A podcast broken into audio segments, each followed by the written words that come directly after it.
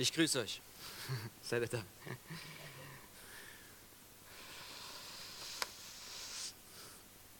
Es war in einem jüdischen Ghetto in einer polnischen Stadt im Zweiten Weltkrieg. Triste Hoffnungslosigkeit.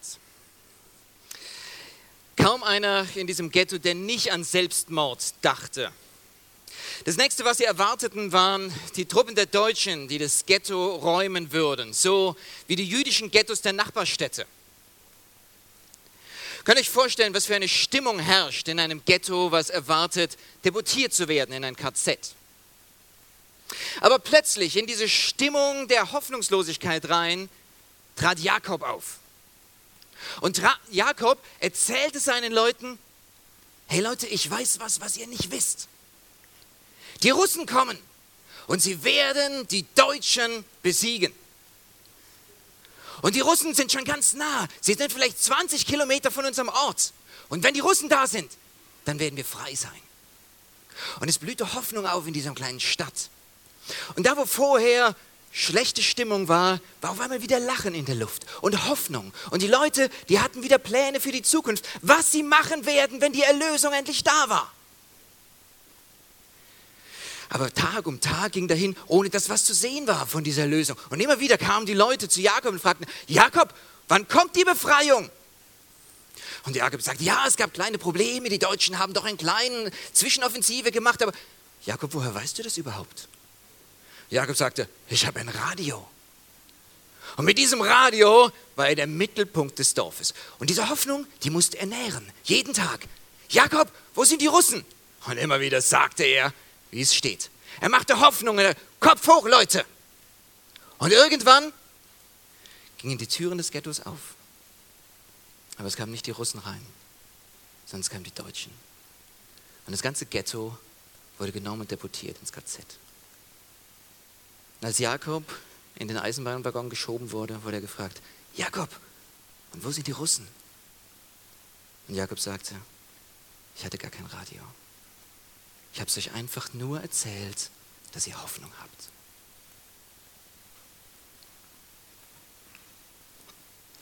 Gestern haben wir was gehört über die lebendige Hoffnung. Und lasst uns nochmal dahin gehen. Petrus schreibt in seinem Brief, Gepriesen sei der Gott und Vater unseres Herrn Jesus Christus, der nach seiner großen Barmherzigkeit uns wiedergeboren hat zu einer lebendigen Hoffnung Merkt ihr den Unterschied? Wie viele Leute hätten gerne Hoffnung in ihrem Leben? Und viele Leute merken, was für eine Kraft in diesem Wort Hoffnung steckt. Wie gerne hätte man diese Hoffnung, wenn es schwer wird im Leben? Wie gerne hätte man was, wo man sich dran festhalten kann? Und wie viele Leute versuchen sich eine Hoffnung zu machen? Aber der Petrus, als wenn er es geahnt hätte, schreibt uns rein, es gibt einen Unterschied, Leute, zwischen einer lebendigen Hoffnung und einer toten Hoffnung. Wisst ihr, das, was Jakob den Leuten in diesem Ghetto vermittelt hat, das war eine tote Hoffnung. Das war eine Seifenblase, die schimmert schön. Aber sobald du danach greifen willst, dann platzt sie dir zwischen den Fingern weg. Der Glaube an Jesus, sagt der Petrus, ist keine tote Hoffnung, sondern sie ist begründet in der bestbegründetsten Tatsache der Geschichte, in der Auferstehung Jesus Christus. Und so feste, wie die Auferstehung ist, so feste ist die Hoffnung der Christen. Tote Hoffnung. Ich weiß nicht, ob ihr das auch kennt, so tote Hoffnungen. Gell? Da geht jemand durch eine schwierige Phase durch und was sagt man ihm? Kopf hoch, es ist nicht so schlimm. Und man möchte ein bisschen Hoffnung machen. Ja? Kopf hoch. Wo ist die Hoffnung dabei? Sie ist positiv. Ja? Es hätte noch viel schlimmer kommen können. Das sind keine besonders guten Hoffnungen, die man so hat. Gell? Ja? Es wird schon wieder alles gut werden. Ja, sagt es mal jemand, es wird schon wieder alles gut werden, wenn da gerade der Vater gestorben ist oder der Ehemann. Oder sag mal, denk positiv, wenn da gerade die Familienmutter ist, die die Diagnose Krebs bekommen hat. Es wird schon wieder. Hey, merkt ihr, wie das tote Hoffnungen sind, die nichts bewirken? Merkt ihr, was für ein Geschenk das ist, wenn wir Christen eine lebendige Hoffnung haben? Wenn wir nicht sagen müssen, es wird schon wieder, sondern wenn wir wissen, der Herr im Himmel, der kennt mein Leben und er hat einen guten Plan mit mir. Und es ist ein Unterschied, ob wir eine tote oder eine lebendige Hoffnung haben. Ich möchte mit euch heute über diese lebendige Hoffnung reden und darüber nachdenken, was für einen Unterschied eine lebendige Hoffnung in deinem Leben macht. Der eine oder andere ist von euch gestolpert über den Namen für die Bibelarbeit, die es hieß. Die hieße Hoffendlich. Können wir das gerade mal ähm, anzeigen hier in der Präsentation, das Hoffendlich? Habt ihr das schon? Muss ich weitermachen hier? Ja, hoffentlich. Äh, Leute, ich bin Lehrer, okay? Und als ich das aufgeschrieben habe, da hat es mich wirklich gegraust. Könnt ihr euch das vorstellen? Also, nach jeder Rechtschreibereform ist es immer noch falsch. Okay? Nur, dass ihr nicht nach Hause geht und sagt, Daniel ist aber schuld. Ja? Im Deutschunterricht, bitte beruft euch nicht auf mich.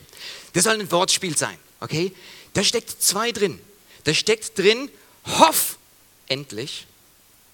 In dem Sinne von, jetzt habt doch endlich Hoffnung. Und dann wird es natürlich mit D geschrieben, hoff endlich.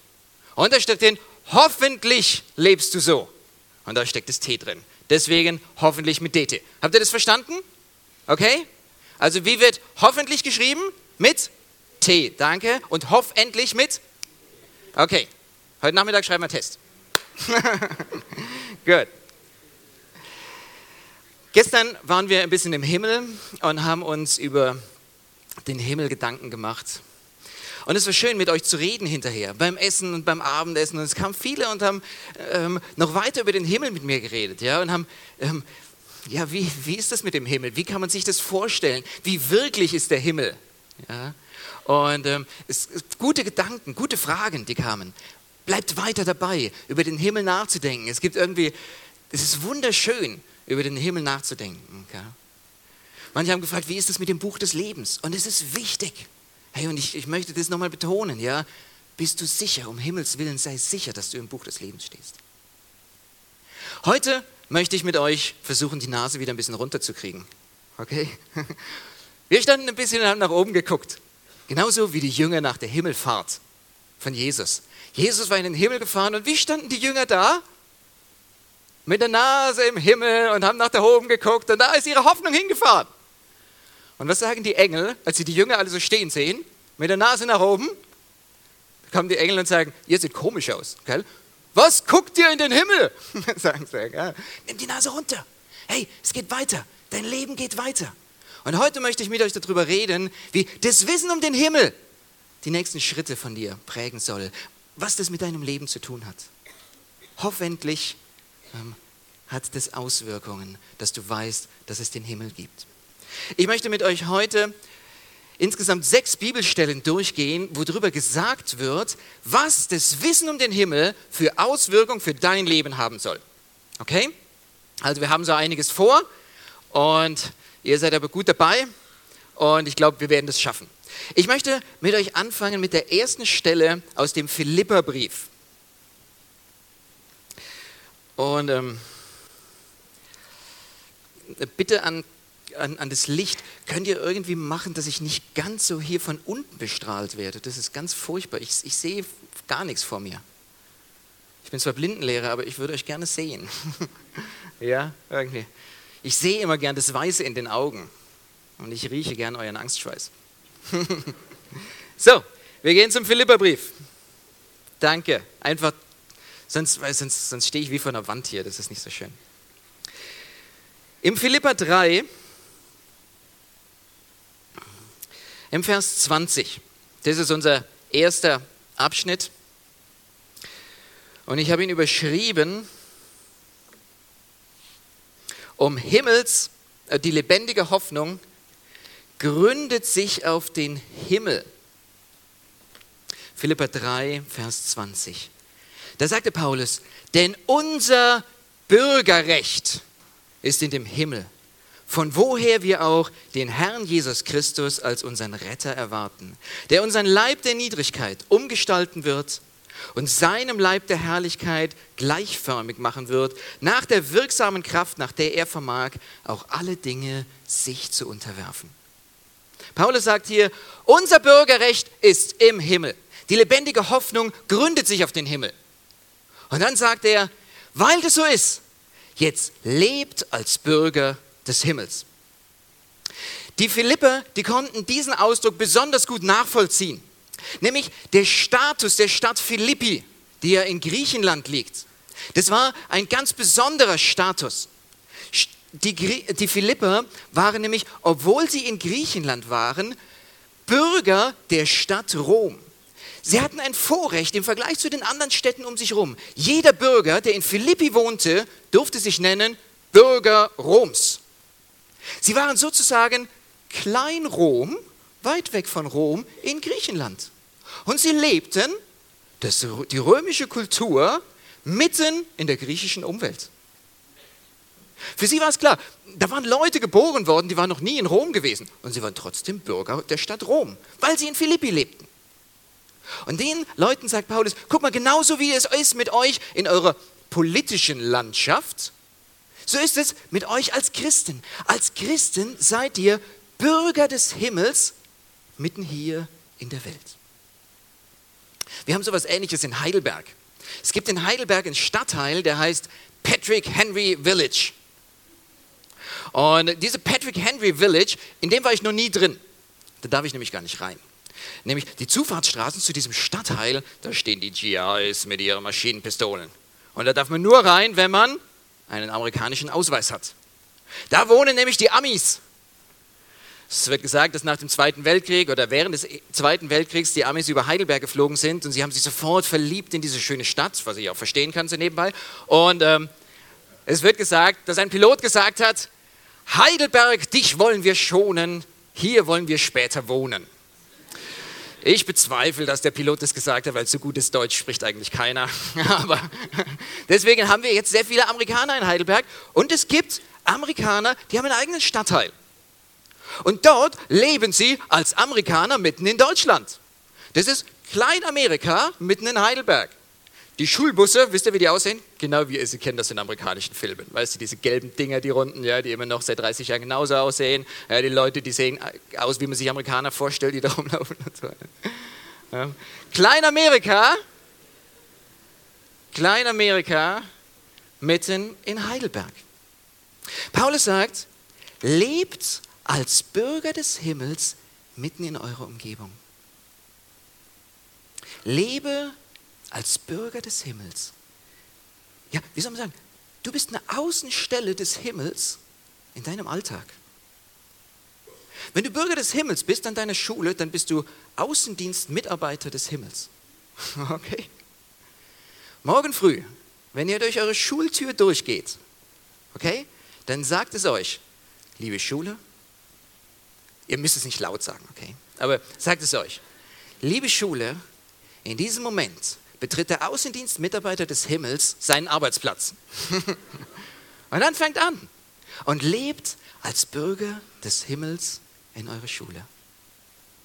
Macht eure Klasse zur Außenstelle des Himmels. Lebt dort als Bürger des Himmels. Was betet ein Außendienstmitarbeiter des Himmels?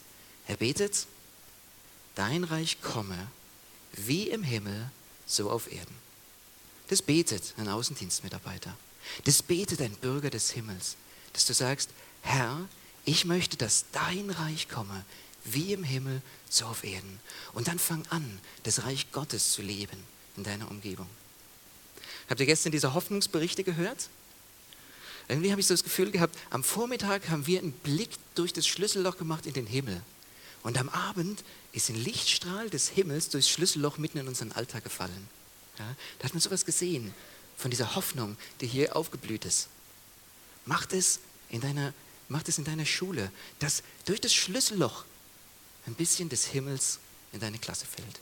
Lebe als Außenmitarbeiter des Himmels. Der Paulus sagt aber noch was anderes und sagt, wenn wir da sind, wenn wir als Bürger des Himmels leben, dann erwarten wir unseren wiederkommenden Herrn. Steht auch hier drin. Und der zweite Vers, den ich euch mitgeben möchte, das zweite, was ein Mensch lebt, der den Himmel vor Augen hat. Das erste ist, er lebt als Bürger des Himmels.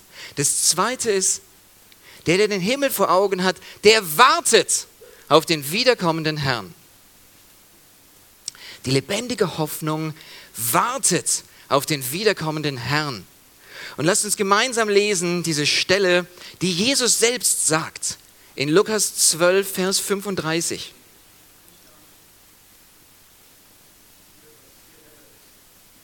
Ach so, oh, ja, okay. Lukas 12, Vers 35. Da redet Jesus mit seinen Jüngern. Und er bereitet seine Jünger schon mal darauf vor, dass er einmal nicht da sein wird. Und er gibt ihnen etwas ganz Wichtiges mit. Wenn ich nicht mehr da bin, dann lebt folgendermaßen. Eure Lenden sollen umgürtet und eure Lampen brennend sein. Und ihr seid Menschen gleich, die auf ihren Herrn warten. Ihr sollt Menschen sein, die auf ihren Herrn warten. Hier ist dieses Bild gebraucht, eure Lenden seien umgürtet. Ja, heißt es, dass wir alle jetzt einen Gürtel anziehen sollen oder was? Ja, also die Lenden, das finden wir noch, Gürtel wissen wir auch. Aber wir wissen nicht, was für ein Bild dahinter steckt. Gell? Eure Lenden sollen umgürtet sein. Naja, bitte stellt euch diese, diese Kleidung vor, die damals Jesus und seine Jünger hatten. Das waren solche Tücher, die drum gewickelt waren, diese Oberkleider, um die gewürfelt wurde hinterher, als Jesus gekreuzigt wurde. Ja? Diese Oberkleider, die einfach so dick runterhangen, einfach so. Ja?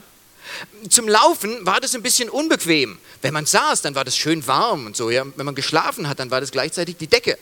Aber zum Laufen war das ein bisschen unbequem. Und deswegen zum Laufen mussten diese Oberkleider hochgebunden werden. Ja, die wurden ein bisschen hochgenommen und dann wurde ein Gürtel dadurch gemacht und dann konnte man laufen. Und deswegen sagt, Paul, äh, sagt Jesus hier, ihr sollt ein Leben führen, was eigentlich immer startklar ist, immer abmarschbereit. Ihr sollt immer bereit sein, wenn Jesus kommt, huh, dann geht's los. Dann könnt ihr loslaufen. Dass ihr nicht sagen müsst, oh, ich muss gerade noch schnell meine Taschenlampe suchen. Wo hab ich sie denn? Hat vielleicht meine Schwester die ausgeliehen oder wie auch immer, sondern habt eure Lampen da. Und eure Lenden umgürtet, seid abmarschbereit. Ich habe das genannt, Leben auf gepackten Koffern. Diese Haltung, Herr Jesus, wenn du kommst, dann möchte ich nichts hier zurücklassen auf der Welt, irgendwie, wo ich dran hänge, sondern ich möchte mich wirklich in meinem Blick vorbereiten darauf, dass du jederzeit wiederkommen könntest. Wir haben bei uns in Heidelberg ähm, jeden Sonntagmorgen das Brotbrechen, das Abendmahl. Sie sind gerade vorbei in Heidelberg, ja, gedanklich war ich ein bisschen bei Ihnen heute Morgen und Sie haben das Abendmahl gefeiert. Und uns ist es wichtig geworden im letzten Jahr, dass bei diesem Ausdruck ähm, über das Abendmahl auch die Wiederkunft von Jesus drin vorkommt. Ist euch das aufgefallen? So oft ihr dies tut, verkündet ihr den Tod des Herrn, bis er kommt. Und manchmal passiert es, wenn wir zusammenkommen morgens zum Brotbrechen, dann steht ein Bruder auf, guckt sich um und sagt, sind wir alle da? Sind wir zum Brotbrechen da? Schade eigentlich, gell? Jesus ist nicht wiedergekommen. Wir müssen es nochmal machen. und dann brechen wir das Brot. Und wenn wir auseinandergehen, dann beten wir, Herr Jesus, vielleicht kommst du in der nächsten Woche. Wir warten auf dich. Und wir möchten warten bis nächste Woche. Und wenn du bis nächste Woche wieder nicht gekommen bist, Herr, dann machen wir es halt nochmal. Und wir machen das so lange, bis du gekommen bist. Für uns ist das Brotbrechen so ein Meilenstein geworden, um zu warten auf Jesus und den Blick zu richten. Wir machen das Brotbrechen, bis er kommt. Und irgendwann, wenn er da ist, dann machen wir es im Himmel. Und dann freuen wir uns drauf, okay? Aber bis dahin machen wir, wir nennen das bei uns in Heidelberg WWW. Wir warten wöchentlich. Okay? Ähm, WWW. Ich weiß nicht, dann kamen hinterher so Leute und haben gesagt, Daniel, WWW, das ist doch nicht geistlich genug, gell? wir müssten WWT, wir warten täglich oder WWS, wir warten sekündlich oder so. Habe ich gesagt, ja, wenn du das schaffst, mach das, okay? Ja, aber ich finde ganz gut, so WWW, wir warten bei euch nicht, das hilft mir schon. ja, ich weiß nicht, vielleicht ist es eine gute Sache für dich, einfach beim Brotbrechen dran zu denken. Als, als Markierung, ich will warten, dass Jesus wiederkommt. Warte wöchentlich. Weißt du, diese Erwartungshaltung, dass Jesus kommt, das wird dein Leben verändern. Stell dir vor, du stehst vor deinem Haus und da kommen irgendwelche Leute vorbei, die kennst du aus der Parallelklasse, das sind so ein bisschen die zwielichten Typen, die irgendwo rumhängen. Gell? Und die kommen vorbei und sagen, hi Daniel, und sagst hi. Und sie sagen, du kommst du mit, wir machen hier so eine coole Abhängparty. Hier in dem Keller von dem irgendwie Typ. Ja? Und wir haben auch hier eine Dose Ravioli dabei. Vielleicht finden wir irgendwas, wo wir das aufmachen können, gell? und dann essen wir die. Vielleicht schaffen wir es, die auch noch ähm, warm zu machen und sonst essen wir die halt kalt, gell? die Ravioli. Und, ähm, du, hast du Lust mitzukommen? Wir hängen ein bisschen ab heute Abend. Weißt du, Hand aufs Herz, ständest du in der Gefahr, da mitzugehen? Da unten in den Keller und kalte Ravioli zu essen? Vielleicht wird es eine gute Antwort, dass du sagst, es tut mir leid, hey, ich habe heute was Besseres vor. Hier drin, das sind gerade meine Freunde, die bereiten eine Party für mich vor. Die, die sind jetzt schon eine ganze Zeit dabei und bereiten diese Party vor. Die kochen gerade ein Essen für mich. Die, essen, die kochen gerade mein Lieblingsgericht. Und ich stehe hier draußen und ich warte nur, dass sie mich reinrufen. Gell? Stell dir vor, ich, kannst du dir vorstellen, dass ich mitgehen würde zu euren kalten Raviolis, wenn da drin für mich was vorbereitet wird? Könnt ihr euch vorstellen, wie die Erwartung der Party dein Leben verändert? Wie du Nein sagen kannst zu manchen Fragen, die auf dich zukommen? Wenn du wartest auf Jesus, dann hast du Mut, Nein zu sagen. Da komme ich später nochmal ein bisschen darauf. Wir warten wöchentlich. Die lebendige Hoffnung wartet auf den wiederkommenden Herrn. Der nächste Punkt, den ich mit dir machen möchte, ist eine längere Stelle aus dem Korintherbrief, aus 1. Korinther 3. Und ihr kriegt eine Beobachtungsaufgabe dafür. Ja, wenn ich diesen Text lese, dann habt ihr die Aufgabe, mir zu sagen, über wen spricht Paulus in diesem Text. Und es ist wichtig, ja? einfach, dass man das sauber von der Auslegung her macht. 1. Korinther 3,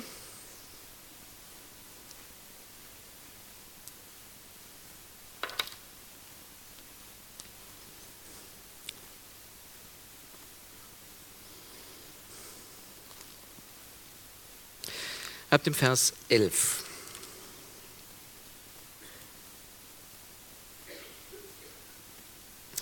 Da sagt Paulus, denn einen anderen Grund kann niemand legen, außer dem, der gelegt ist.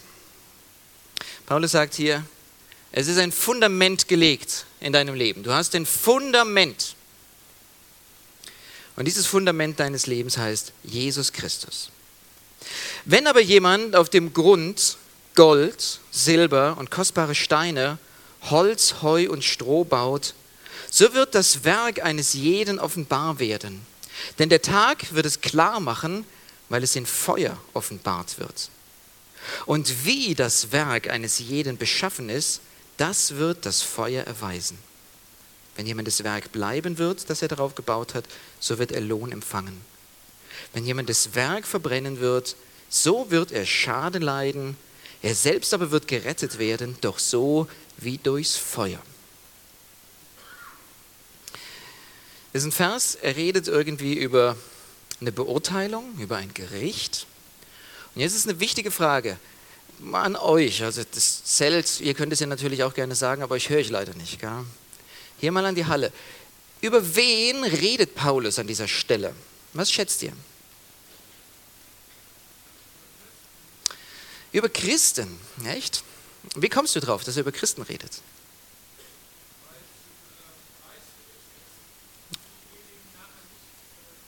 Okay? Okay, aus dem Text kannst du es mir beweisen, dass es hier um Christen geht? Guckt, müsst jetzt in die Bibel gucken, gell, um mir das zu beweisen, dass es um Christen geht. Ja? Achtung, wer findet die Stelle, wo es tatsächlich steht, es geht hier um Christen? Ja? Wer auf den Grund baut, der Grund ist gelegt, wird gesagt. Okay, Jesus ist schon da, gut, das ist ein, gute Antwort. Wo gibt es noch? Vers 15 ruft ihr rein, ja, warum Vers 15? Ganz genau. Was ist mit den Leuten, wo alles verbrennt? Kommen die in den Himmel oder nicht? Ja, sie kommen in den Himmel, sagt der Paulus hier. Ja, selbst die Leute, die scheinbar diesem Gericht nicht standhalten können, sie werden gerettet werden durch so, doch so wie durchs Feuer. Okay? Hier geht es also nicht darum, ob jemand gerettet wird oder nicht. Das ist wichtig, bitte. Sondern hier redet der Paulus ein Christen. Und Paulus sagt hier, auch ihr als Christen habt eine Beurteilung eures Lebens zu erwarten. Eine Qualitätsprüfung. In diesem Abschnitt, da wird mehrmals davon geredet, wie etwas gebaut ist. Hier geht es um die Qualität deines Lebens. Paulus sagt also, wenn wir sterben und wenn wir im Himmel sind, dann wird Gott die Qualität auch deines Lebens als Christen prüfen. Eine Qualitätsprüfung durchführen. Wie hast du gelebt? Und Paulus benutzt hier das Bild von einem Hausbau. Und er sagt, jeder von uns baut sein Häusler. Gell? Jeder von uns ist ein Schwab. Schaffe, schaffe Häusle bauen. Gell? Jeder von uns baut sein Lebenshaus. Ja? Du arbeitest und du machst und du tust und du investierst dich in dein Leben. Ähm, ich weiß nicht, wie weit euer Lebenshaus schon ist. Ja, ihr seid noch in der Ausbildung, vielleicht seid ihr so im ersten Stockwerk oder so. Ja, ich weiß nicht. Und jetzt sagt Jesus, hier wird die Qualität deines Hauses überprüft, indem Gott das Streichholz des Gerichtes an dein Lebenshaus legt. Okay? Und dein Haus wird erprobt werden durch Feuer. Und es wird gesagt, es gibt unterschiedliche, es gibt unterschiedliche Baumaterialien, die dem Feuer unterschiedlich widerstehen können. Da gibt es manche Sachen, die werden rückstandslos verbrennen. Die werden aus Sicht der Ewigkeit keine Bedeutung haben. Hier wird davon geredet, Holz, Heu und Stroh. Wisst ihr, wenn Holz, Heu oder Stroh brennt, dann gibt es vielleicht ein bisschen Rauch. Aber das wird dem Feuer nie standhalten können. Das wird völlig unwichtig sein. Weißt du, wenn du vor Gott stehst und Gott dein Leben prüfen wird, dann wird es in deinem Leben wahrscheinlich Dinge geben, die völlig unwichtig waren. Könnt ihr euch erinnern, wir haben gestern über die Hölle geredet. Was interessiert Gott nicht? Was für ein Handy du gehabt hast, was für ein Auto du gefahren bist. Das interessiert Gott hier auch nicht. Weißt du, das ist Holz, Heu, Stroh. Was für eine Ausbildung du gemacht hast, wie viel Geld du jeden Monat auf dein Konto überwiesen gekriegt hast. Holz, Heu und Stroh. Das interessiert Gott nicht. Das ist unwichtig. Und dann gibt es Dinge, die werden bestehen. Die werden aus Gottes Perspektive wertvoll sein die werden wichtig sein. Kannst du dir vorstellen, wie du vor Gott stehen wirst und dein Lebenshaus brennt? Und du wirst sehen, was so in deinem Leben alles war?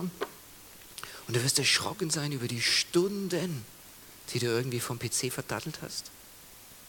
Völlig unsinnig. Die Stunden, die du mit Musik abgehangen warst, irgendwo in der Ecke. Weißt du, du kannst Zeit totschlagen. Was könntest du mit der Zeit anderes machen? Und du wirst daneben stehen und wirst eine Gänsehaut kriegen bei dem, was in deinem Leben alles wertlos war. Kennt ihr den Film Schindlers Liste? Klar, da gibt es ein paar heftige Szenen drin, gell? Aber dieser Schindler, Oskar Schindler, der die Juden gerettet hat, am Ende, als alles vorbei war und er sich von den Juden verabschiedet, gibt es eine ganz bewegende Szene. Da begleiten diese 1100 Juden, die er gerettet hat, zu seinem Auto. Und er fährt praktisch kurz bevor die Befreiung kommt. Und bevor er ins Auto steigt, fällt sein Blick auf das Auto und er sagt, ich hätte doch viel mehr tun können. Ich hätte doch noch viel mehr Juden retten können. Warum habe ich das Auto behalten? Ich hätte zwei Juden für dieses Auto. Diesen Anstecker, den ich hier habe. Warum habe ich nichts damit gemacht? Ich hätte mindestens ein bis zwei Juden für diese Medaille gekriegt und er schmeißt sie weg. Und ich glaube, dieses Gefühl werden wir haben, wenn wir in Gottes Wirklichkeit stehen. Warum habe ich in diesem Leben auf so einem billigen Niveau gelebt? Warum war mein Leben so wertlos aus der Ewigkeitsperspektive raus? Warum gab es da so wenig, wo ich mich um Menschen gekümmert habe? Wo ich Zeit investiert habe für das, was aus Gottes Sicht wichtig war? Könnt ihr euch das vorstellen, was Gott über dein Leben sagen wird, wenn er jetzt käme? Wie viel Holz, Heu, Stroh wäre in deinem Leben bis jetzt? Wie viele wertvolle Sachen aus Sicht der Ewigkeit? Im Alten Testament gibt es ein ganz interessantes Bild. Da gibt es das Jubeljahr. Und das Jubeljahr war so, dass Äcker in Israel nicht verkauft werden durften, sondern Äcker durften nur verpachtet werden. Und alle 50 Jahre kam ein verpachtetes Land wieder zurück an den ursprünglichen Besitzer. Das war, wie soll man sagen, eine sozialwirtschaftliche Schranke. ja, soziale Marktwirtschaft in Israel, ähm, die es verhindert hat, dass die Leute verarmt sind, dass Familien verarmt sind, dass sie irgendwann gar nichts mehr hatten, sondern es kam nach 50 Jahren wieder. Und wenn du einen Acker kaufen wolltest, dann hast du ganz genau auf den Kalender geguckt und hast gezählt, wie viele Jahre bis zum Jubeljahr habe ich noch. Weißt du, im Jahr 1 nach dem Jubeljahr wusstest du, okay, ich kann 49 Jahre diesen Acker noch nutzen und du hast einen, einen hohen Wert bezahlt. Ja? Aber im Jahr 1 vom Jubeljahr und du wolltest einen Acker pachten, naja, komm, hier ein bisschen. Der, der Acker wurde immer wertloser, je näher das Jubeljahr kam. Unser Jubeljahr kommt, das ist Jesus. Und je näher die Wiederkunft von Jesus kommt, desto wertloser werden die Dinge, die wir hier haben. Merkt ihr das? Wenn Jesus morgen wiederkäme, was wäre alles wertlos in deinem Leben? Was müssten wir als Christen alles zurücklassen? Ja, aber was ist denn wirklich wertvoll aus Sicht Gottes? Was sind denn diese Sachen, die wertvoll sind? Ich glaube, ihr habt schon ein bisschen mitbekommen, was so in diesen letzten Tagen hier passiert ist. Mir ist was hängen geblieben gestern vom Simon, als er über Peru erzählt hat. Da hat er gesagt, da habe ich so viel Zeit meines, meines Jahres da in diesen Bruder investiert. Und jetzt freue ich mich zu sehen, dass er dabei bleibt. Das ist ein schöner Ausdruck. Er hat in Menschen investiert. Und glaub mir es, Menschen haben einen ewigen Wert. Alles da, wo du Zeit in Menschen investierst, das ist wertvoll aus Gottes Sicht. Menschen sind wichtiger als Sachen. Geistliches ist wichtiger als materielles. Und himmlisches ist wichtiger als irdisches. Das sind so Grundsätze, die wir als, als Ehepaar am Anfang unserer Ehe irgendwie mal für uns aufgesetzt haben. Menschen sind wichtiger als Sachen. Menschen sind ewig. Das Zweite, was ewig ist, was, was wertvoll ist in deinem Leben, das ist deine Beziehung zu Gott. Deine Beziehung zu Gott, die wird ewig sein. Und wenn du hier auf dieser Erde eine enge Beziehung zu Jesus hast, ich weiß jetzt nicht, wie das theologisch ist. Andreas Bruder unten in der Halle, das ist immer mein theologischer Sparringspartner. Der sagt mir immer, ob es richtig oder falsch ist, was ich hier gesagt habe. Und der Lothar natürlich auch. Aber jetzt, jetzt sage ich einfach mal was. Ich weiß nicht ganz genau, ob es theologisch richtig ist. Aber ich glaube, wenn wir unsere Beziehung hier auf der Erde, wenn wir nah bei Jesus sind, dann werden wir die Ewigkeit mehr genießen können. Dann werden wir uns noch mehr freuen in der Ewigkeit.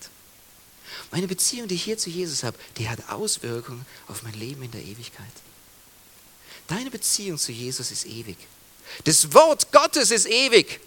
So sagt es der Petrus. Das Wort Gottes ist ewig. Deswegen, wenn du dich mit Gottes Wort beschäftigst, dann hast du einen ewigen Schatz. Das sind Dinge, die wertvoll sind und die zählen. Ich habe es hier genannt, ähm, die lebendige Hoffnung verändert deine Prioritäten. Hoffentlich Oh, wir haben noch gar nicht weitergemacht, deswegen hier. Hm? So, die lebendige Hoffnung setzt neue Prioritäten. Hoffentlich ist dir wichtig, was Gott wichtig ist. Wir haben hier gestern von diesen im Talk gehört von Leuten, die ein Auszeitjahr genommen haben. Weißt du, die gesagt haben, ich möchte nicht gleich nach der Schule hier in den Karrierekarussell einsteigen und möchte irgendwie gucken, ja, meine Karriereleiter ein bisschen polieren, sondern die gesagt haben, nee, ich nehme ganz bewusst eine Auszeit und ich möchte ein Jahr für Gott nehmen. Das ist eine gute Sache. Ich weiß nicht, wann ist deine Schulzeit vorbei? Wäre das eine Option für dich? Wäre das mal was, ein Jahr auszunehmen? Weißt du, wenn du im Beruf bist und wenn du drei Kinder am Bein hast, dann mal ein Jahr Auszeit zu nehmen und was anderes zu machen, das wird ein bisschen schwierig, gell? da musst du arg kämpfen. Aber jetzt, wenn du Zeit hast und Möglichkeiten, setz deine Zeit und deine Kraft ein für ewige Dinge. Mach das. Hoffentlich ist dir wichtig, was Gott wichtig ist.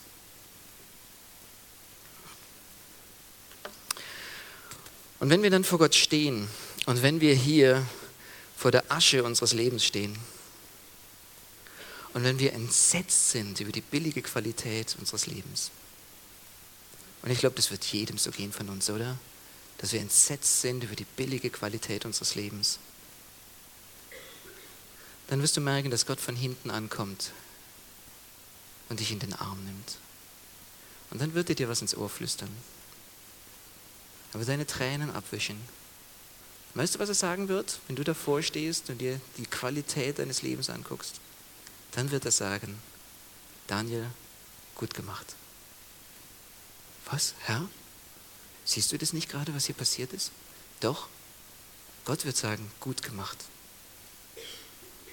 Wisst ihr, wie ich darauf komme? Nee, das habe ich mir nicht ausgedacht. Sondern sagt 1. Korinther 4. Komm, lasst uns kurz nochmal einen Blick werfen in 1. Korinther 4. Gerade ein paar Verse weiterlesen. Kapitel 4, Vers 5. Da sagte Paulus, so verurteilt nichts vor der Zeit, bis der Herr kommt, der auch das Verborgene der Finsternis ans Licht bringen und die Absichten der Herzen offenbaren wird. Und dann wird jedem sein Lob werden von Gott. So herrlich, oder? Weißt du, uns wird sehr offensichtlich sein, dass wir sagen, Herr, es tut mir leid, ich hätte doch so viel mehr machen können mit meinem Leben. Gell? Und wisst ihr, was Jesus sagt? Der wird nicht Salz in die Wunde streuen, wird sagen, jo, hätte sich mal ein bisschen mehr angestrengt, gell? Nee, hast du, guck mal hier, was du dir auf dem Jugendtag damals 2010 vorgenommen hast. Was hast du da? Das wird Gott nicht sagen. Sondern Gott wird sagen, gut gemacht. Ich sehe in dein Herz und ich sehe da, wo dein Herz aufrichtig bei mir war. Und ich sehe die kleinen Sachen, wo, wo du wirklich mir gezeigt hast, dass du mich lieb hast. Und er wird uns dafür loben. Und dann wird jedem sein Lob werden von Gott. Wisst ihr, was das ist? Das ist Gnade. Das ist Gnade. Also Leute, richtet euch aus. Ist dir wichtig, was Gott wichtig ist? Und freu dich auf den Himmel. Der nächste Punkt, den ich mit dir habe, ist 1. Johannes 3, die Verse 1 bis 3.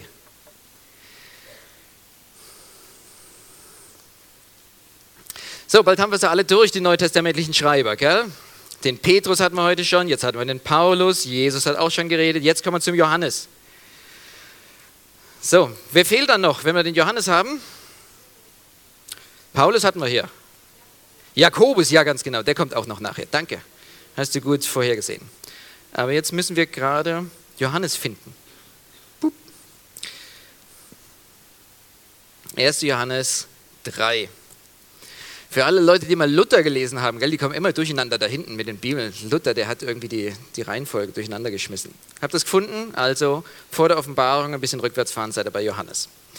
1. Johannes 3, die Verse 1 bis 3. Da sagt der Johannes, seht, welch eine Liebe. Ja, das passt zum Johannes, gell? Das war der Apostel der Liebe. Seht, welch eine Liebe uns der Vater gegeben hat, dass wir Kinder Gottes heißen sollen. Und wir sind es.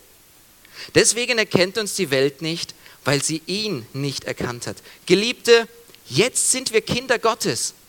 Und es ist noch nicht geoffenbart worden, was wir sein werden. Wir wissen, dass, wenn es offenbar werden wird, wir ihm gleich sein werden. Und jeder, der diese Hoffnung auf ihn hat, reinigt sich selbst, wie auch er rein ist. Hier wird gesagt, jeder, der die Hoffnung hat auf den Himmel, der reinigt sich selbst. Deswegen habe ich es genannt, um Himmels willen reinigst du dich. Es wird gesagt, Christen, die auf den Himmel warten und die auf diese herrliche Zeit warten, wo die Sünde nicht da ist, die werden auch dieses Bestreben haben, in ihrem Leben Sünde auszuräumen. Könnt ihr euch erinnern gestern von Kopisch, was ich euch erzählt habe, wo alles mit so einem Dunstfilm voll war? Jemand, der den Himmel vor Augen hat, der möchte nicht, dass so ein Dunstfilm über seinem Leben liegt. Der möchte sein Leben säubern, rein sein, wie er rein ist. In sein Bild verwandelt werden, so werden, wie Jesus ist. Und er wird den Wunsch haben, Herr Jesus, ich möchte die Sünde aus meinem Leben ausräumen. Auf einem Tebus-Einsatz habe ich in einem Zimmer gewohnt von einem jungen Bruder. Der ist, der war damals, ich weiß nicht so genau, 14 oder 15 oder so. Und man lernt ganz schön viel, wenn man in so einem Zimmer wohnt. Der war gerade nicht da. Ja, ihn habe ich selbst nicht kennengelernt, aber ich habe sein Zimmer kennengelernt. Und das war ganz interessant. Welche Poster an der Wand hängen, gell, welche Bücher im Regal stehen, welche CDs da irgendwo stehen und so. Ja, man, man kriegt ganz schön viel raus, wenn man das Zimmer sieht. Und in dem Zimmer war ein Computer drin. Und ich dachte, oh, oh, haben die Eltern das erlaubt, dass er einen PC im Zimmer hat? Naja, Diskussion bei uns. Ich weiß nicht, ob es bei euch auch so ist. Ja? Aber dann fiel mir auf, dass an dem PC war ein kleiner Aufkleber drauf. Und auf dem Aufkleber stand, begib dich nie in eine Situation, in der du sein möchtest, wenn Jesus wiederkommt. Das ist gut, oder? Offensichtlich war der PC für den Bruder so eine Gefahr. dass er da Sachen macht, die er hinterher bereuen würde, wenn Jesus wiederkäme. Und er hat es sich so drüber geschrieben. Und immer wenn er in den Monitor reingeguckt hat, dann und den Blick ein bisschen nach oben genommen hat, dann hat er diesen Vers gelesen. Und es war ihm eine Hilfe. Und es hat mich gefreut. Ich weiß nicht, wo so deine Punkte sind, wo du in Gefahr stehst, irgendwie Sachen zu machen, die nicht okay sind. Denke dran, begib dich nicht in eine Situation, wo du nicht sein möchtest, wenn Jesus wiederkommt. Das hat geholfen, ihm zu reinigen. Jeder, der diese Hoffnung hat, der reinigt sich. Und er hat es gemacht. Als ich mit meiner Frau jung verheiratet war, da ähm, war meine Frau im Krankenhaus. Und ich war allein in der Wohnung und ich habe damals auch gearbeitet in Stuttgart für, für zwei Monate. Und ich musste immer nach Stuttgart fahren, das waren so 100 Kilometer und meine Frau war nicht da. Und meine Frau ist sehr ordentlich. Sie kommt aus einem sehr ordentlichen Haushalt. Und ich bin nicht so ordentlich. Und unsere Wohnung, die sah aus, als wenn die Bombe eingeschlagen hätte. Ja, ich weiß nicht, der Abwasch von einer Woche, der stand da und ich habe mich immer gefreut, meine Frau ist ja nicht da. Gell? Also ich habe nicht gefreut, dass er im Krankenhaus ist, aber dass ich ähm, mal endlich so leben konnte, wie ich wollte in der Wohnung. Ja? Wisst ihr, es gibt zwei unterschiedliche Arten von Leuten. Die einen räumen auf, nachdem sie gearbeitet haben und die anderen räumen auf, bevor sie arbeiten. Ja? Ich gehöre zur zweiten Gruppe. Ja? Wenn ich was essen wollte, habe ich halt schnell was abgespült und dann blieb es da liegen. Und irgendwann kam ich aus Stuttgart zurück und dann sehe ich vor unserer Wohnung das Auto meiner Schwiegermutter stehen. Oh, oh. Und ich gehe in die Wohnung rein und ich bin kreidebleich. Und meine Schwiegermutter und meine Frau saßen auf der mittlerweile wieder freigeräumten Couch. Und meine Frau sagt, du Daniel, wir wollten dich überraschen. Ich bin schon vorher aus dem Krankenhaus entlassen worden. Und ich bin vorhin auf die Knie gefallen und habe gesagt, meine Schwiegermutter und meine liebe Frau, bitte verzeiht mir. Hätte ich gewusst, dass ihr kommt, ich hätte aufgeräumt. Und hey, ich habe eine liebe Schwiegermutter, wirklich. Und sie hat mir verziehen, glaube ich, oder? Sie, sie, sie lachen immer noch über mich, aber. Ähm, oh. Aber wisst ihr, hätte ich gewusst, dass sie kommen, hätte ich aufgeräumt. Jeder, der diese Hoffnung hat, der reinigt sich. Weiß nicht, hast du ein Problem mit Sünde? Weiß nicht so ganz genau. Ich tippe mal darauf, dass du ein Problem hast. ganz ehrlich. Ähm, Du musst jetzt nicht nach rechts gucken, aber ich verrate ein Geheimnis über deinen rechten Nachbarn. Er hat ein Problem mit Sünde. Und ich verrate ein Geheimnis über deinen linken Nachbarn. Er hat ein Problem mit Sünde. Und der Mann, der auf deinem Stuhl sitzt, hat ein Problem mit Sünde. Okay? Und die Frau. Hey, wir sind unter uns, okay? Ich glaube, wir können offen reden. Wir sind hier als Sünder. Vielleicht sollten wir eine Selbsthilfegruppe gründen irgendwie. Gell? So, Umgang mit Sünde. Und es ist wichtig und bitte, hey, Kämpfst du mit deiner Sünde? Oh, ich kenne diese Kämpfe mit Sünde. Ähm, wer diese Hoffnung hat, der reinigt sich selbst. Mir persönlich hat was geholfen. Und zwar sagt es der Jakobus, er sagt, bekennt einander eure Sünden. Ja, ich glaube, er meint damit, wenn du gegen jemand gesündigt hast, dass du ähm, Buße tust und ihm das sagst. Ja? Dass Buße, dass Sünde bekannt werden muss, da wo sie bekannt ist. Jeder, der von deiner Sünde mitgekriegt hat, der sollte auch mitkriegen, dass du Buße getan hast, dass es dir leid tut. Aber ich glaube, dass Jakobus hier noch mehr meint. Ich glaube, dass es gut ist, dass du einen Bruder und eine Schwester hast, der auf dich aufpasst. Hab Acht auf euch, sagte Paulus den Ältesten in Ephesus. Das heißt nicht nur, guck auf dich runter, sondern guck auch auf rechts und links runter. Hab Acht auf euch. Nimm dir einen Bruder oder eine Schwester, einen Freund oder eine Freundin und bitte ihn, kannst du Acht haben auf mich? Und dann geh hin und dann bekenne ihm deine Sünden. Dann sag ihm, du pass mal auf, ich habe ein Problem da und damit und da tappe ich immer wieder rein. Kannst du auf mich aufpassen? Und ich erlaube dir, in mein Leben reinzuschauen. Und ich erlaube dir ab und zu nachzufragen, wie es aussieht mit diesem Punkt in meinem Leben. Ich habe eine Frau und ich habe einen Bruder aus Heidelberg aus der Gemeinde, den habe ich gesagt, passt auf mein Leben auf. Und bitte passt auf, dass ich nirgends reintappe. Und manchmal fragen sie mich, und wie sieht es damit aus? Und wie sieht es damit aus? Oh, das ist nicht so schön, gell?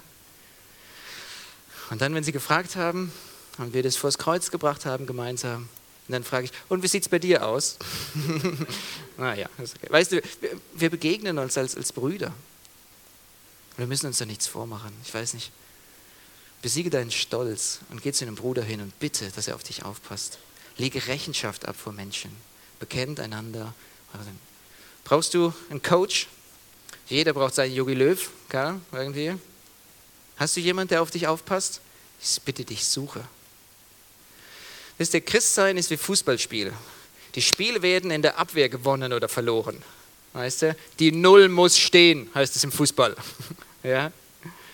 In der Abwehr werden die Spiele gewonnen. Wie gut ist deine Defensive gegenüber deinen schwachen Stellen? Du brauchst Hilfe, hol sie dir im Wort Gottes und bei den Brüdern. Jeder, der diese Hoffnung hat, reinigt sich. Ich möchte lesen aus 2. Korinther 3, die Verse 12. Den Vers 12. 2. Korinther 3, Vers 12. 2. Korintherbrief ist nicht so ein populärer Brief. Paulus redet da manchmal mit viel Ironie und deswegen ist es ein bisschen schwer zu verstehen. Aber ein Brief, der durchwoben ist mit der Hoffnung. 2. Korinther 3, Vers 12.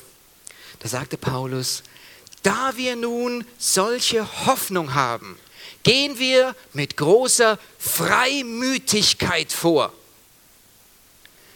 Der Paulus sagt, die Hoffnung, die ich habe, die gibt mir Freimütigkeit.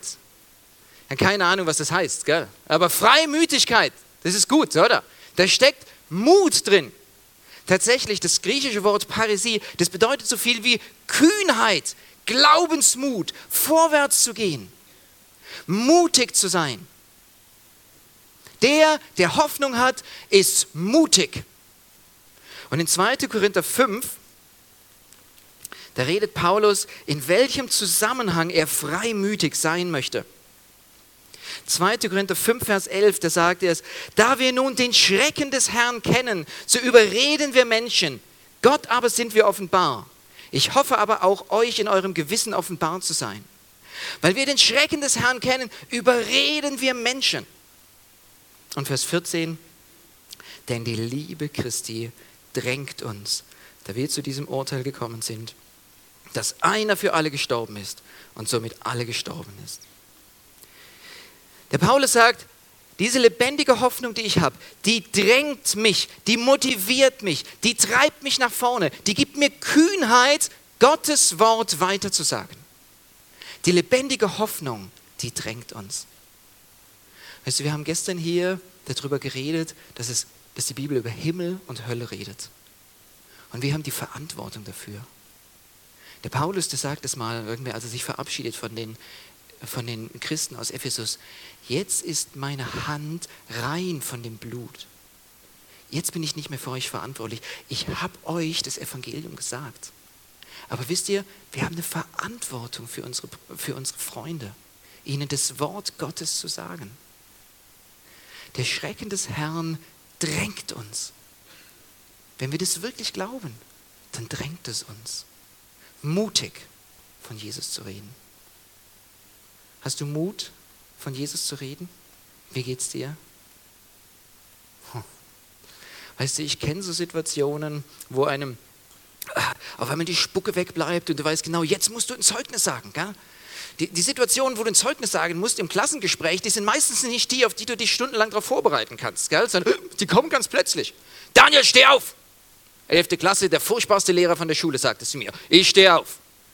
Weißt du, noch in der elften Klasse, wir sind alle vorher aufs Klo gegangen, weil wir so Angst hatten vor diesem Kerl. Ja? Daniel, steh auf! Steh auf! Daniel, warum lebst du?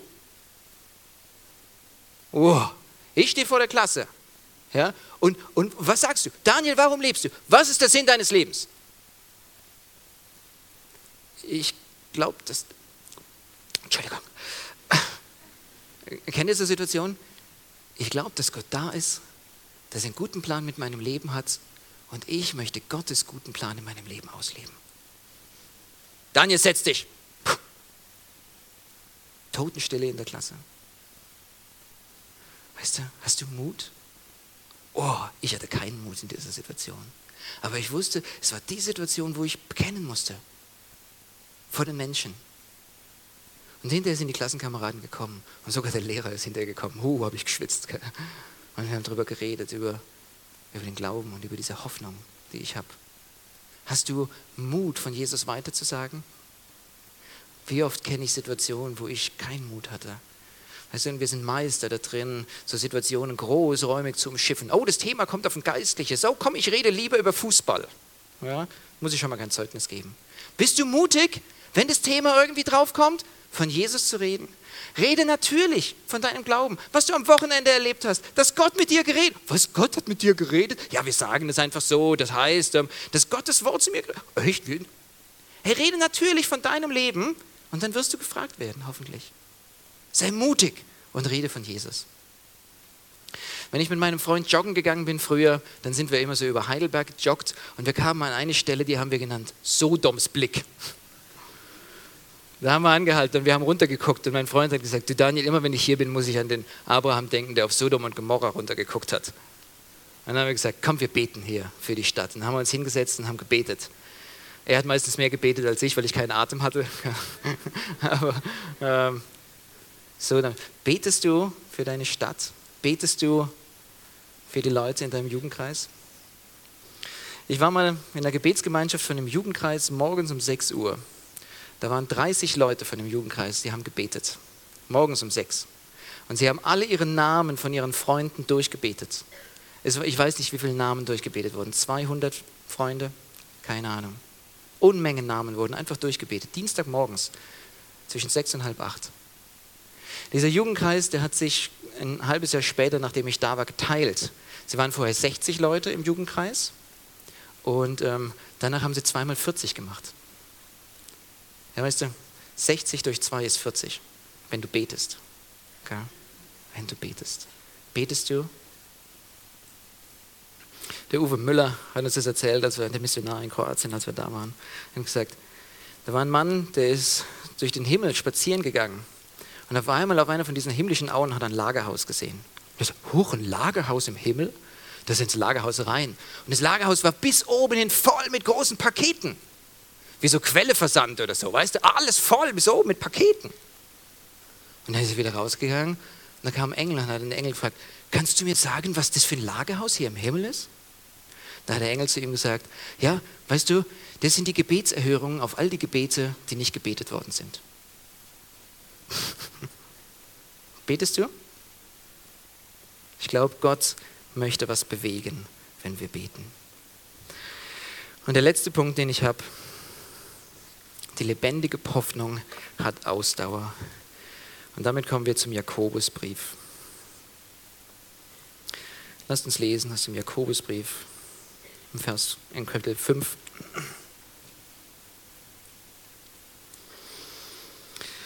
Da sagt der Jakobus, Habt nun Geduld, Brüder, bis zur Ankunft des Herrn.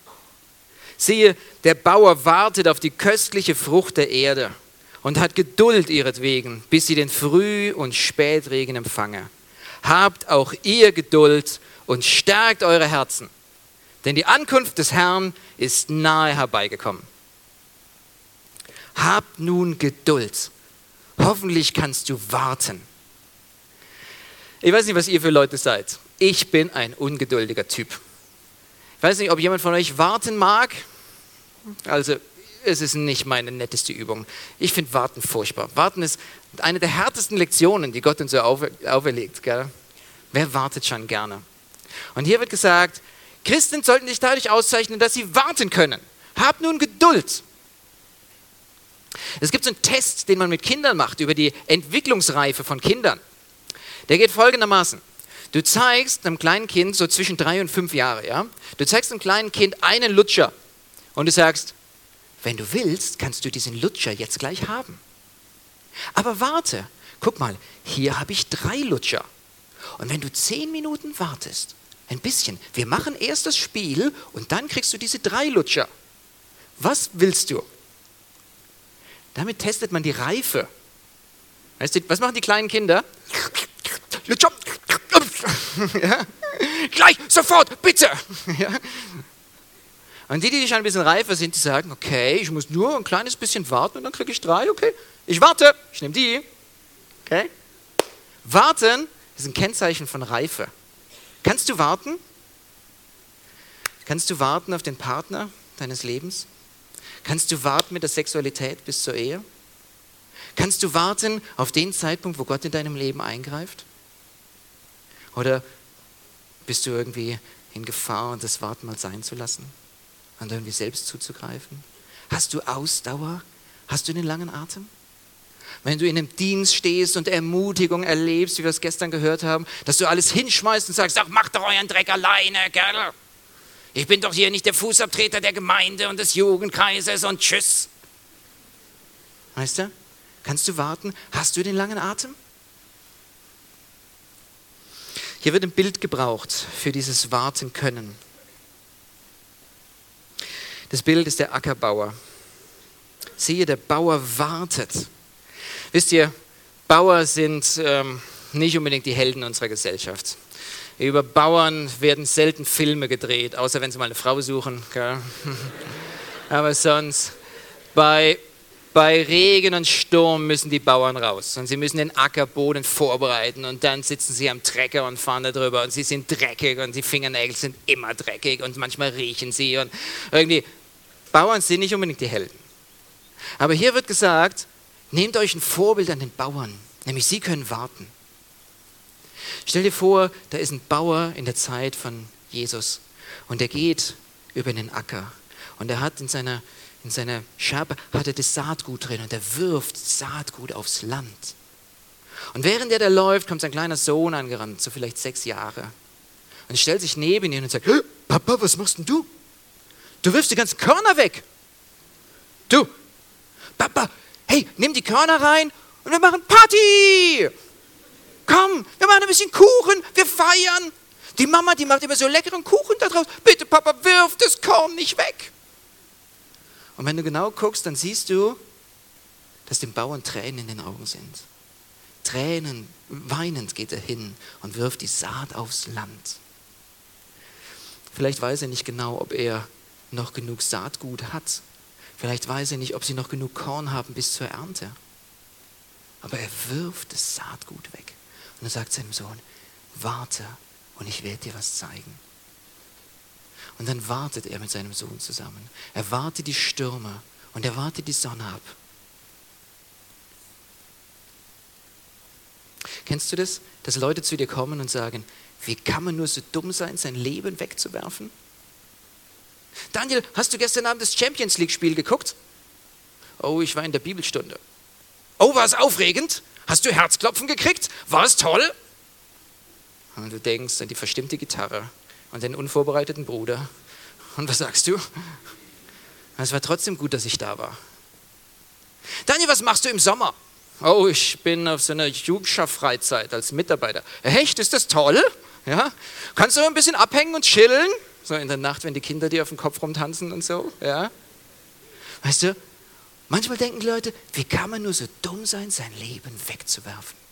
Und was ist mit deiner Karriereplanung? Ja, ich gehe ein Jahr nach Peru. Oh ja, wie kann man nur so dumm sein? Wirf dein Leben nicht weg. Ich schreibe dir auch eine Karte vom Strand von Mallorca. Ich bin in Gedanken bei dir. Ja. Kennt ihr sowas? Wie kann man nur so dumm sein, sein Leben wegzuwerfen? Aber hier sagt der Jakobus, weißt du, das Geheimnis des Bauern ist, der, der etwas wegwirft, der wird es gewinnen. Der, der sein Leben verliert, der wird es gewinnen. Und es kommt der Tag, da ruft der Bauer seinen Sohn. Und der Bauer nimmt diese große Sichel und er gibt seinem Sohn die kleine Sichel. Und dann sagt er, und jetzt los, siehst du das goldene Feld da vorne, da wo das Korn steht? Komm, lass uns reingehen. Und dann Büschel um Büschel tragen sie das Korn nach drinnen. Und dann gibt es eine Feier der Ernte. Und wisst ihr, das Geheimnis was hier steht, ist, es gibt diese Ernte. Es gibt, auch wenn wir jetzt vielleicht nicht alles sehen, es gibt diese Ernte. Weißt du, und ich weiß nicht, ob ich mir den Himmel da ein bisschen zu menschlich vorstelle, aber ich glaube, wenn ich in den Himmel komme, dann werden Leute da sein und die werden sagen, Daniel, weißt du noch, ich war der kleine ADSler aus deiner Sonntagsschulgruppe ich bin immer auf dem Kopf rumgetanzt. Ich weiß, du hast schlaflose Nächte wegen mir gehabt. Aber ich wollte dir Danke sagen, dass du durchgehalten hast. Und wegen dir bin ich hier. Und da werden wir vielleicht Leute treffen aus Papua-Neuguinea, die sagen, ach, ihr wart auch auf dem Dillenburger Jugendtag, danke, dass ihr Geld gegeben habt für das Boot, dass wir das Evangelium hören konnten. Wisst ihr, das Schöne ist, wenn wir es glauben, dass der der Himmel ist, dann ist nichts, ist keine Mühe im Herrn vergeblich. Wenn die Saat da ist, es wird die Ernte geben. Die Mühe im Herrn ist nicht vergeblich. Lieber Bruder, liebe Schwester, hab Geduld und warte auf den Herrn. Ich wünsche dir, dass diese lebendige Hoffnung dein Leben verändert und dass du Mut hast, dein Leben zu reinigen, die richtigen Prioritäten zu setzen, dich drängen zu lassen, das Evangelium weiterzugeben und zu warten auf diesen Moment der Ernte, wenn wir die Feier feiern werden im Himmel. Ich möchte einen Moment der Stille machen mit euch. Ich weiß nicht, was der Punkt ist, den du mit Gott besprechen möchtest. Ich möchte dich jetzt nicht bitten, alle fünf Punkte hier rauszunehmen, sondern ich möchte dich bitten, dir einen Punkt vorzunehmen und den mit Gott zu besprechen. Sei es die Reinigung, sei es die Prioritäten, sei es das Warten, das Ausharren. Und bitte rede mit Gott drüber und mach Dinge fest heute am Jugendtag. Ich schließe dann ab.